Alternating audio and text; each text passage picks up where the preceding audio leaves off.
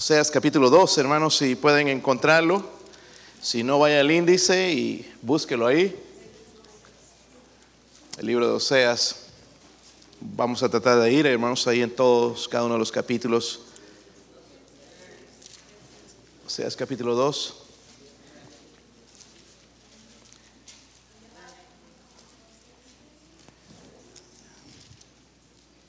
Sí lo tienen, hermanos. Por causa del tiempo, hermanos, vamos a nada más leer algunos y um, tratar de ver algunos cuantos más eh, durante la predicación. Vamos a leer del 1 al 5, hermanos, si, si pueden ayudarme. Yo leo el 1, ustedes el 2 y todos juntos en el versículo 5. ¿Están ahí? Decida vuestros hermanos Ami y vuestras hermanas Ruama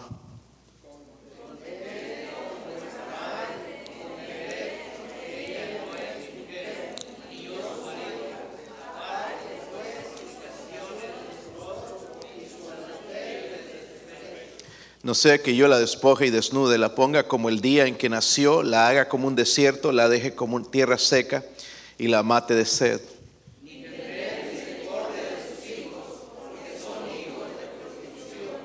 Porque su madre se prostituyó, la que los dio a luz se deshonró, porque dijo, iré tras mis amantes que me dan mi pan y mi agua, mi lana y mi lino mi aceite y mi bebida. Padre, oro Señor en esta mañana, Dios mío, que me llene de su espíritu.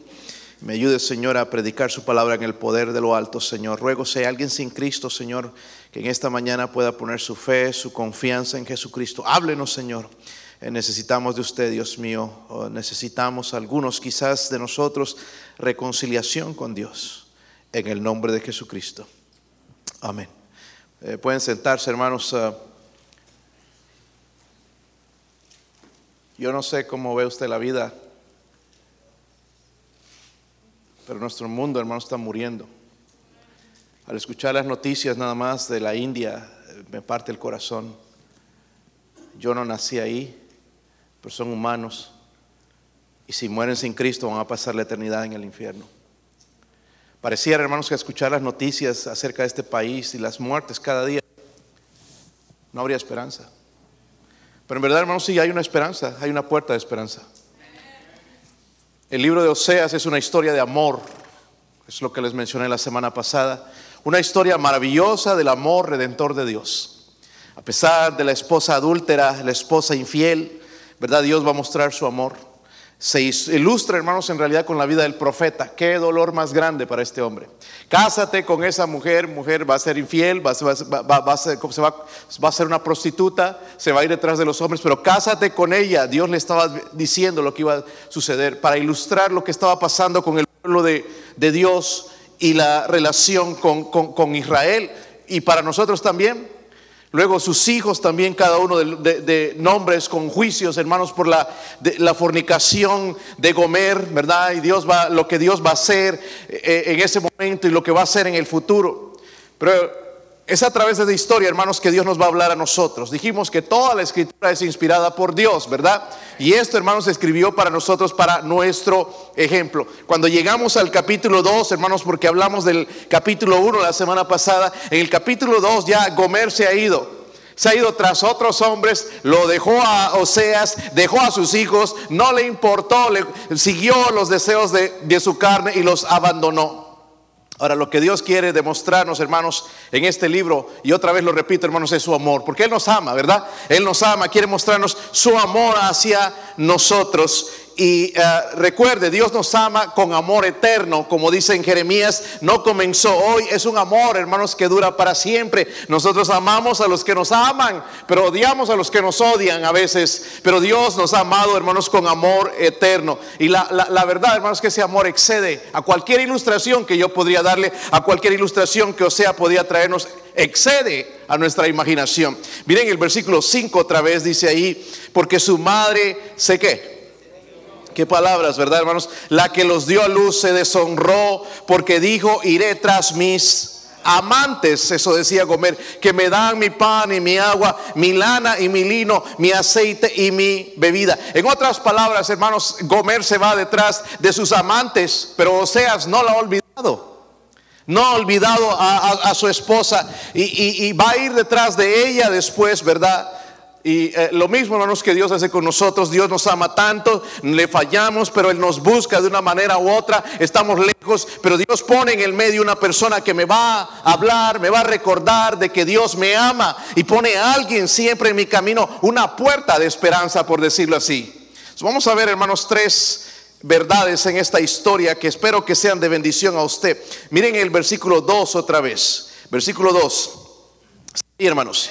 ¿Sí están ahí?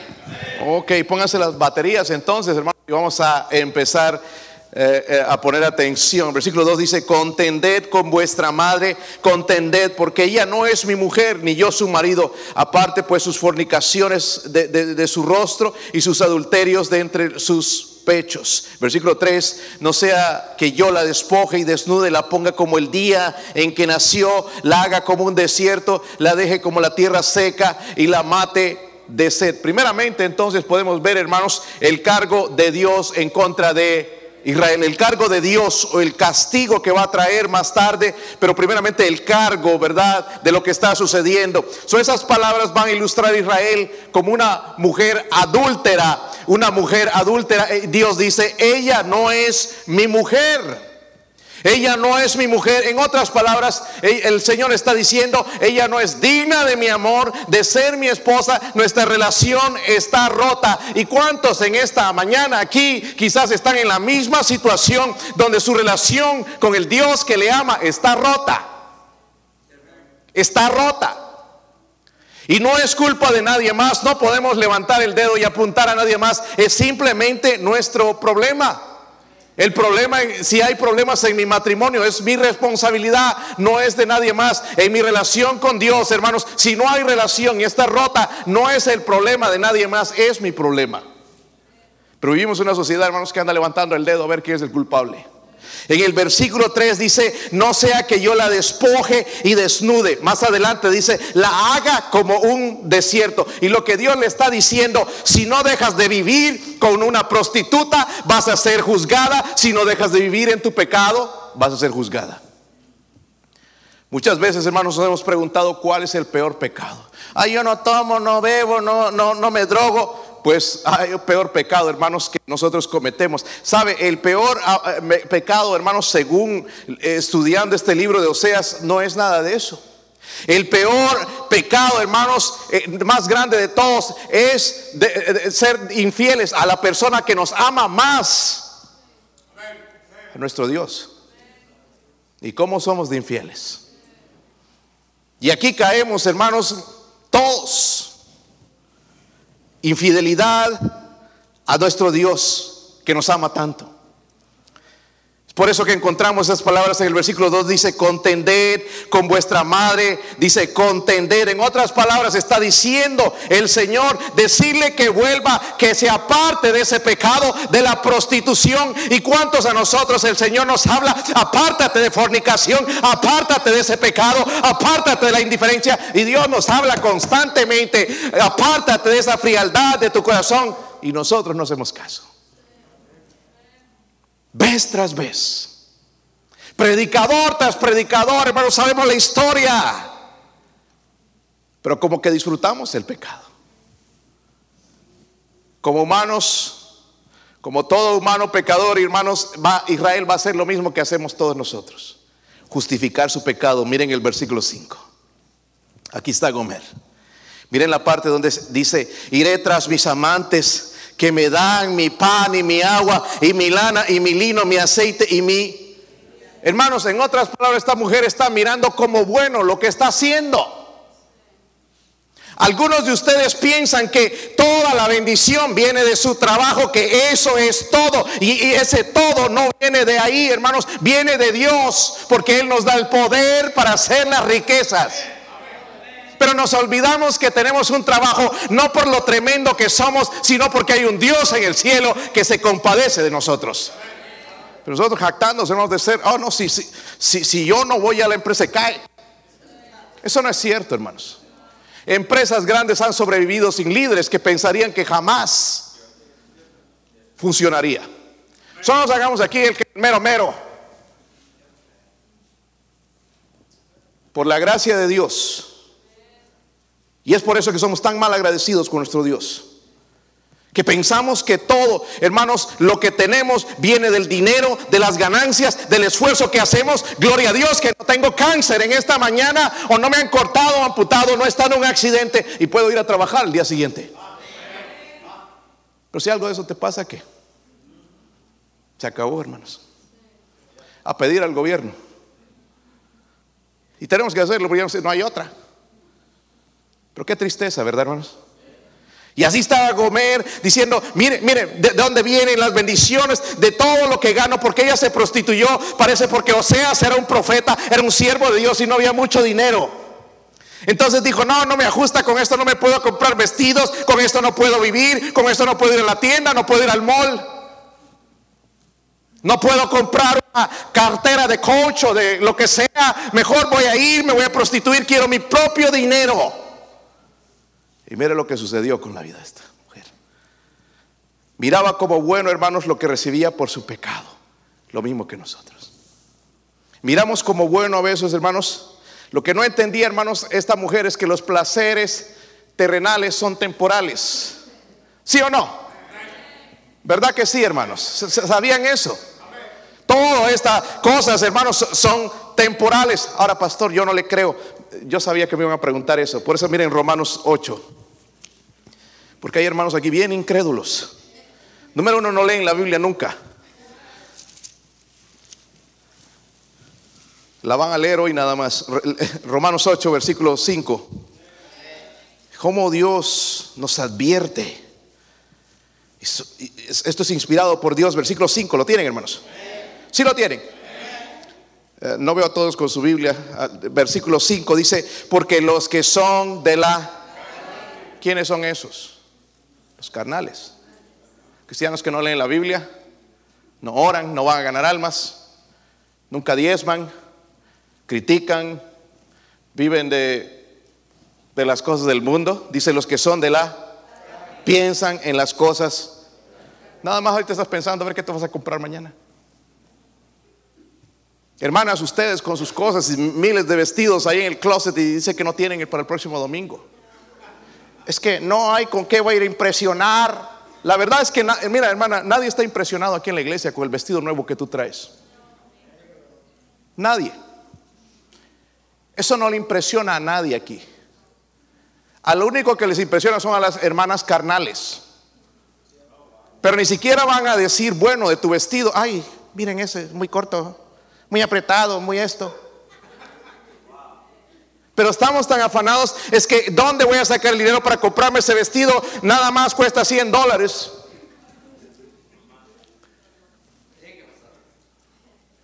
Estamos tan mal enfocados, hermanos. Y van a entrar el, domingo a modelar y nadie está mirando. Lo triste con lo que vas a impresionar es cuando traes a tus hijos y abren la Biblia y traen Biblia y aman a Dios y viven para, con eso nos vas a impresionar. Pero no con el vestido último modelo y que el más caro que de Gucci o de aquí, de allá, la marca que quieras. Eso no, no, no importa. Eso es al mundo, pero no en la iglesia. Estamos mal, ¿verdad, hermanos? Igual tú, hermano, con el carro que te traigas o cualquier cosa, o, o, o, la camisa o los pantalones, no, no importa. En realidad no importa traigo corbeta nueva todo.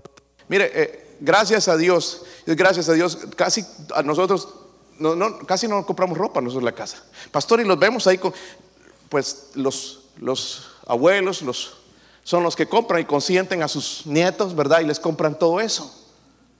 Pero no estamos afanados, hermanos, en ir y comprar y qué, qué voy a vestir. Y no importa que ya parezca, hermanos, calendario. El uniforme de la iglesia bautista la fe no importa.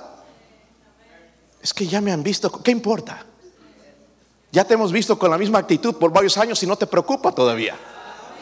Indiferente, no ganas almas, no respondes cuando hay necesidad en la iglesia. Algo está mal y no es con tu ropa, es con tu corazón. Y eso es lo que Dios nos dice, contender con ese pecado. Deja ya ese pecado, ya has vivido en él. Mira, ya andas demasiado, has estado eh, codiciando mujeres por aquí, por allá. Deja ya eso. Pero seguimos.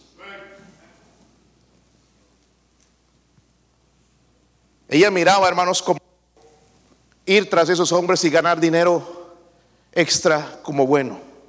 Pero Dios le está dando un cargo a ella. Ella no es mi mujer. Amén. O sea, la relación está rota. No importa cómo es, cómo se vista, cuán atractiva es ella, pero la relación está rota. ¿Están conmigo, hermanos? Segundo, miren el versículo 6. Están en Oseas. Como que batalló a encontrarlo y ahora otra vez, hermanos. Versículo 6. Así vamos a aprender a conocer la Biblia, hermanos, más que el menú en McDonald's o el restaurante donde vas. Dice el versículo 6.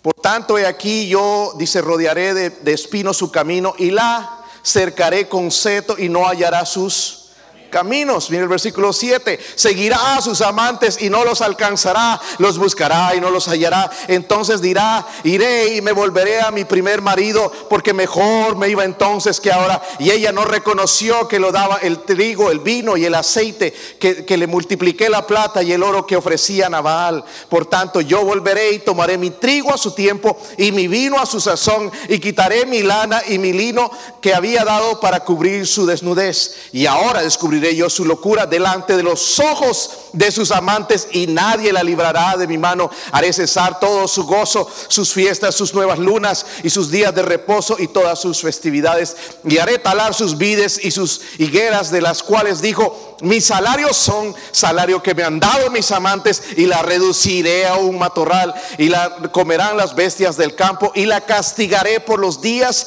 en que incensaba los baales y se adornaba de sus arcillos y de sus joyeles y se iba atrás de sus amantes y se olvidaba de mí, dice Jehová. Primeramente es el cargo. Y me encanta este libro, hermanos, porque después le muestra el castigo. Amén. Hermanos, Dios no nos da a nosotros nada que no nos avise antes. ¿Verdad? Él nos avisa.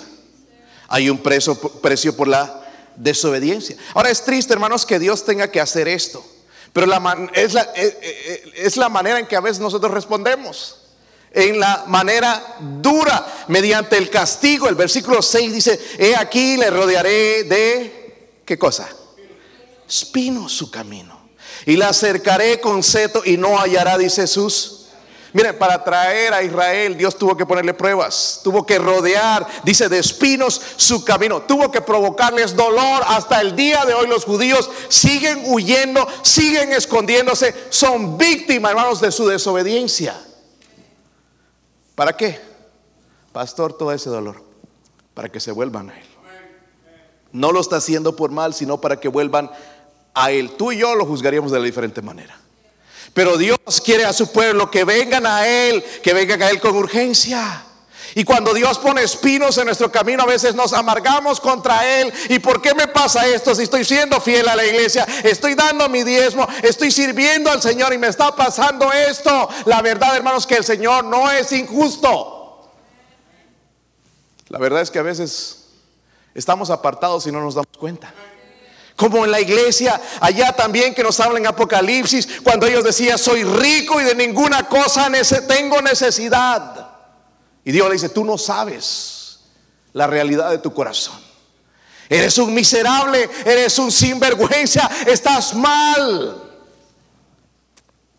El versículo 7 dice, seguirá a sus amantes y no los alcanzará, los buscará y no los Mire la belleza de la palabra de Dios, hermanos, porque si tú meditas y analizas lo que está pasando con Gomer, porque ella quizás era atractiva seguramente y se prostituyó y los hombres la buscaban, pero ahora dice que ya no. ¿Por qué? Porque el cuerpo se envejece. Y cuando hay pecado, hermanos, el cuerpo cambia. Nada más mira a una persona que toma, cómo se envejece de rápido. ¿Sí o no? Tiene 20 años, pero parece de 50 fumatérico, con una voz allá, hermanos, de que, ¿verdad? ¿Cómo cambia? Igual esta mujer entregando su cuerpo para todos estos hombres, para el placer de la carne y el dinero. Ya estos hombres entonces ya no la buscaban porque ya no la encontraban atractiva. Ya perdieron el interés en ella. Entonces dice la Biblia, iré y me volveré a mi primer marido porque mejor me iba entonces. Amén. No sé si me van entendiendo. Pero ha aplicado Israel, hermanos, cuando ya estas cosas, cuando Dios nos cierra, cuando vienen los espinos, cuando vienen las pruebas, cuando ya no tenemos por otro lado, entonces buscamos a Dios. Así somos nosotros. Lo mismo era comer, lo mismo era Israel. Lo mismo es el cristiano promedio hoy en día. Una vez, hermanos, que estamos bien, que nos están yendo las cosas, no nos acordamos de Dios. Estoy seguro que, sería, contaría, sería un milagro contar a las personas que están orando por la gente en la India en este, en este auditorio. Pero están orando que Dios les prospere, que puedan construir esa casa, que puedan comprar ese carro, que puedan comprar aquella hacienda allá en su país. Están orando por esas cosas. Pero no por las cosas de Dios. Yo trato de ser generoso cuando vienen misioneros, hermanos, porque para mí son mis héroes. No es Superman, no es, no es eh, Cristaldo Ronaldo, Lionel Messi, eh, todas estas. Para mí ellos me, me gusta cómo juegan, pero para mí los héroes son estos hombres que han renunciado a sus trabajos y posiciones, han renunciado, hermanos, a las cosas del mundo para servir al Señor. Ay, si usted en la calle nos iríamos, hermanos, a testificar el Evangelio, salimos corriendo. Pero este hombre va ahí, le escupan, le griten a compartir el Evangelio con, con la gente. Sin que nos predique, sin que nada, le dije al hermano Joe, eh, hermano Joe, escríbale un cheque por 100 dólares. Él se merece, incluso más. No me pidió, pero está haciendo lo que nosotros no queremos hacer. Vivir para Dios. Amén. Pero en otro momento vamos a, va a llegar el momento donde vamos a, decir, mejor me iba cuando estaba con Dios, cuando andaba cerca de Él, el gozo de la salvación estaba en mí. Y me acuerdo de que en la casa de mi padre hay abundancia de pan y aquí yo perezco de hambre. Miren cómo estoy medio muerto. Con todas las cosas materiales, pero medio muerto. Porque sí, hermanos, este es el país de la prosperidad. Y ahora, hermanos, es interesante que en este país no trabajas y haces dinero. Es una desgracia. Digo, es una desgracia. Y ojalá que en la iglesia no haya gente de ese tipo.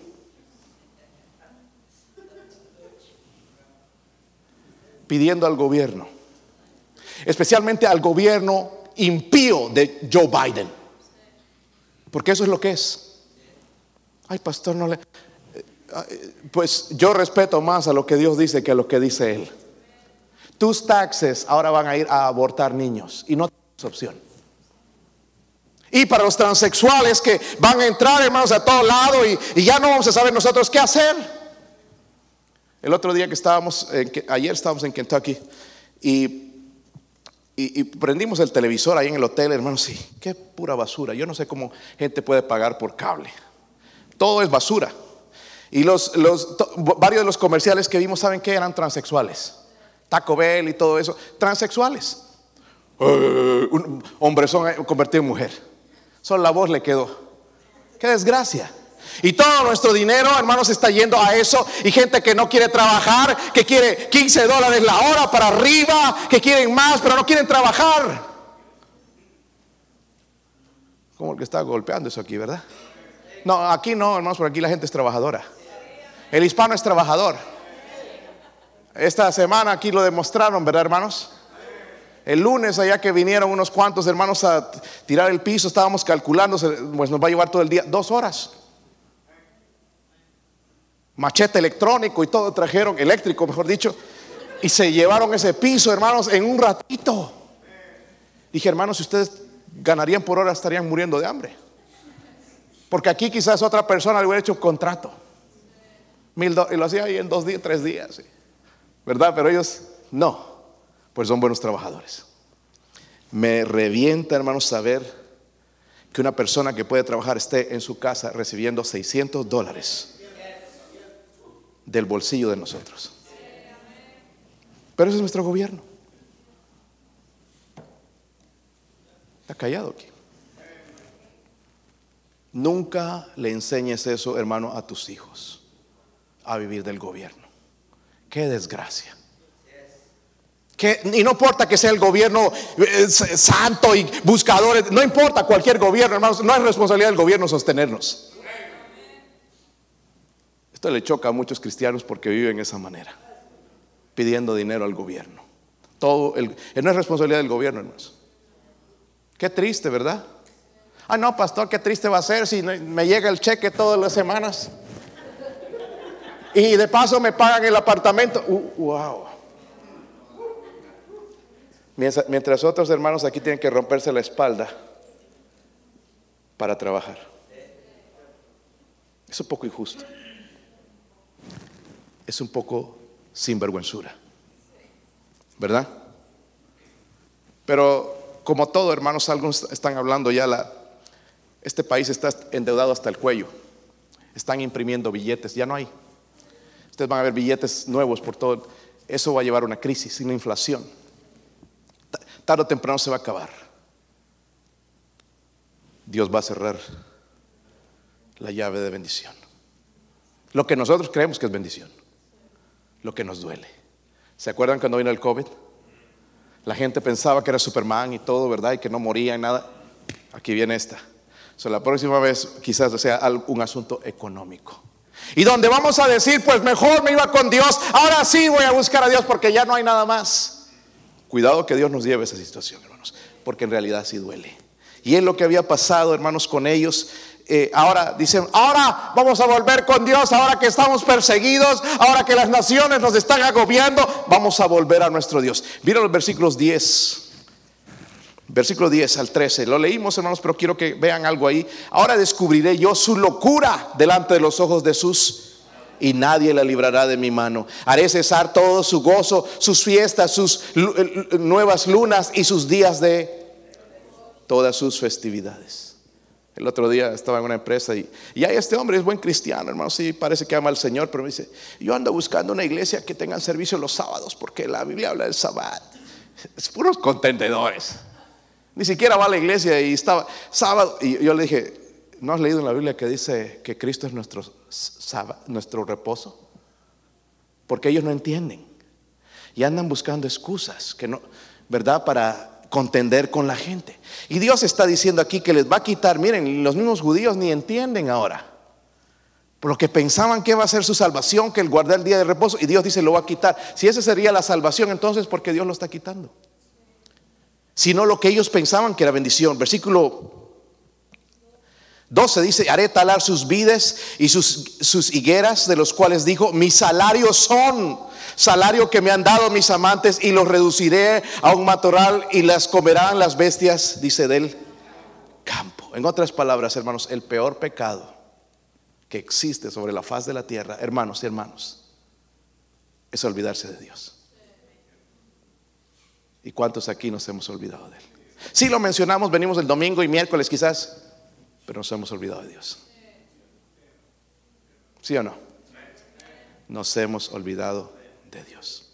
Este señor que nos estaba haciendo el piso, a propósito, espero que le haya gustado.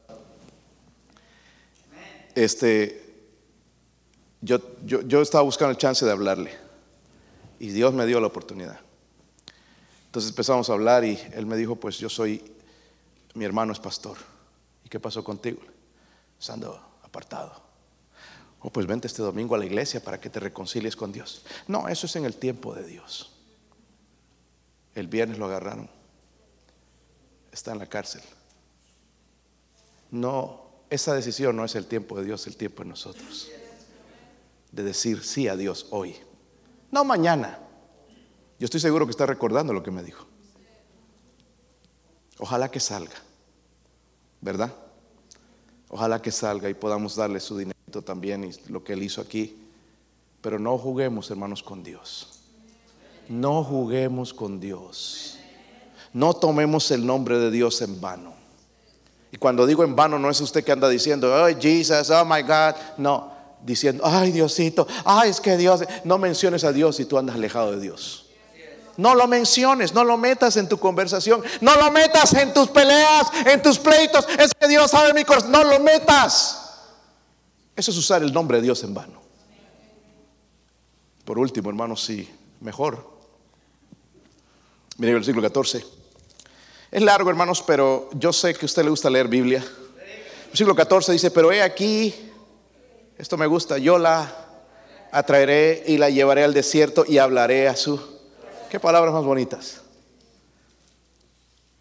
Y le daré, dice, sus viñas desde allí al valle de Acor por puerta de esperanza. Y allí cantará como los tiempos de su juventud y como en el día de su subida de la tierra de Egipto. En aquel tiempo, dice Jehová, me llamará Ishi y nunca más me llamará Bali, porque quitaré de su boca los nombres de los Baales y nunca más se mencionarán sus nombres. En aquel tiempo haré para ti pacto con las bestias del campo, con las aves del cielo y con las serpientes de la tierra, y quitaré de la tierra arco y espada y guerra, y te haré dormir segura y te desposaré conmigo para siempre. Te desposaré conmigo en justicia, juicio y benignidad y misericordia y te desposaré conmigo en la fidelidad y conocerás a Jehová. Por último, hermanos, el consuelo de Dios a su pueblo Israel. Aunque es futuro, pero tiene una aplicación obviamente a la iglesia. Porque los versículos 14 al 15, el versículo 15 que leímos, notamos ahí, hermanos, cuando Él les dice, eh, eh, versículo 15, sí, dice el versículo 15, y les daré sus viñas desde allí y el valle de, ¿qué? Acor por puerta de, puerta de esperanza. Pero primeramente menciona el valle de Acor. ¿Por qué menciona el valle de Acor? No sé si recuerdan, hermanos, pero Acor significa problemas. Problemas. Es exactamente, hermanos, donde Acán, recuerdan cuando del anatema y, y, por culpa de él cuando Dios le dijo que no tomarán nada de Jericó y el pueblo de Israel estaban conquistando a Jericó y él tomó algo, vio, lo codició, lo guardó y Dios lo juzgó a él y su familia en el valle de problema. El valle de Acor es la calle de los problemas. So, en realidad, hermanos, lo que significa para nosotros, para encontrar esa puerta de esperanza, tenemos que pasar por el valle de Acor, el valle de los problemas. Primeramente, para ser salvo, tenemos que entender que tenemos un problema serio con Dios, nuestro pecado. Aquí nos estaban presentando el Evangelio. Tenemos un problema, no son eh, eh, eh, errores y, esas faltas, son pecados que nos alejan de Dios. La Biblia dice, la paga del pecado es muerte. Tenemos pecado, el cual Dios quiere limpiar. Recuerden que el hijo pródigo dijo a su padre, me levantaré, iré a mi padre y le diré, Padre, he pecado contra el cielo y contra ti, ya no soy digno de ser llamado tu hijo. Para llegar a esa situación de humillarse, hermanos, primeramente tenemos que ser humillados delante de Dios. Es por eso, hermanos, que una simple oración no nos va a salvar. Tenemos que ser humillados. Saber que el pecado es horrible delante de los ojos de Dios. No importa que esta sociedad esté justificando el pecado y que lo llamen eh, bueno a lo malo. Dios dice, es pecado morir por eso para salvarte, para limpiarte, para que puedas ir y tener vida eterna. Pero tenemos que entender el problema. Número dos, para que Cristo pudiera ser nuestro Salvador, hermanos, y la puerta de esperanza tuvo que sufrir, tuvo que pasar por el valle de Acor. ¿Verdad? Es interesante, hermanos, que cuando él joraba, dijo, ¿y qué diré? Ahora está turbada mi alma, ¿y qué diré? Padre, sálvame de esta hora. Mas para esto he llegado a esta hora, para pasar por ese lugar y salvarle a usted y a mí, en el Valle de Acor. Pero gloria a Dios que fue la puerta de esperanza para nosotros. Miren el versículo 16. Si lo tienen, hermanos. Versículo 16 dice lo siguiente ahí. Y en aquel tiempo, dice Jehová, me llamarás Ishi. Y no más me llamarás Bali. La palabra Ishi, hermano, significa mi Dios o mi esposo. Mi esposo. Y ellos le llamaban Bali. ¿Por qué? Porque Baal estaba, miren, habían relacionado a Baal con el Dios verdadero. Lo mismo que sucede hoy, ¿verdad? Me, ponen a Jesús, hermanos, al nivel de cualquier otro. Y Jesús es Dios, es el Dios verdadero. ¿Verdad? Y ellos no entendían eso y le llamaban Baal y él no es ese Baal, sino es, es Jehová, es Dios. Lo habían puesto a ese nivel, trataban de adorar a, los dos, a Baal y también a, Jehová, pero eso no es posible. Lo que va a pasar, hermanos, cuando un día lo que Dios nos está hablando aquí es que Israel va a tener comunión otra vez con Dios. Al día de hoy, hermanos, los judíos están, no están siendo usados. Se están convirtiendo algunos pero están dispersados, están por aquí, están por allá, están por todo el mundo, pero un día Dios va a volver a hablar a esa nación y se va a convertir toda la nación de Israel y volverán a Dios y en ese momento le volverán a decir entonces, mi esposo, y le dirán a él, mi Dios, nuestro Dios. Miren el versículo 23. Vamos a saltar hasta allá por el tiempo. Si lo tienen? y la sembraré para mí en la tierra y tendré misericordia de los Ruama. Y diré a Loami, recuerda, esos son sus hijos de, de, Oseas. Tú eres pueblo mío y él dirá, Dios mío. Qué interesante esto. Porque los nombres de esos hijos, hermanos, eran juicios. Primero era Jezreel, dispersado, ¿verdad? Voy a dispersar a la nación. Luego vino lo Ruama. Y luego vino Loami, que significa no es mi pueblo, ¿verdad? Y pero luego van a poder decir en ese día, eres mi pueblo, y él dirá, Dios mío, ellos voluntariamente, el pueblo de Israel. Eso habla de una restauración. Primero eran juicios sobre los hijos, pero ahora vienen, van a ser restaurados, señales de misericordia y de gracia y de restauración. Un día Israel le va a decir a Dios, Señor, perdónanos, te amo y te pertenezco, soy tuyo. En este momento no entienden. Y están cegados. Pero llegará el momento, ese momento de esperanza, en esa puerta de esperanza, hermanos, cuando van a decir, Señor, tú eres mi Dios, tú eres el Dios que sirvo, tú eres el Dios que nos libró de Egipto, tú eres el Dios que nos ha librado de la muerte, tú eres el Señor, tú eres el que murió, tú eres el Mesías. Y te pertenezco. Ya no pertenezco a este mundo, ya no pertenezco a Baal, a otros dioses, pertenezco a ti, mi Señor. Sabemos, hermanos, entonces, primeramente Dios va a darles el cargo, ¿verdad? La infidelidad. El peor pecado, hermanos, que podemos cometer es olvidarnos de Dios, ser infieles a aquel que nos ama tanto. ¿Hay alguien que nos ama tanto como Dios? ¿El dinero? El dinero, hermanos, no nos ama porque vamos a la tienda y ya se fue. Sin vergüenza ese dinero, ¿verdad? ¿Sí o no? Ahora nos vamos a ir a gastar 100, 200 dólares ahí en el restaurante. Se va a ir. Adiós. Tienen alitas. Bye bye.